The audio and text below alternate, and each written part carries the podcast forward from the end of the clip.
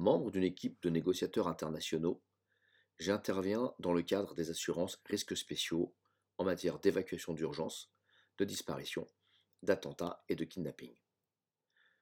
Lorsque j'en parle, mon métier a tendance à inspirer curiosité, fantasmes et interrogations.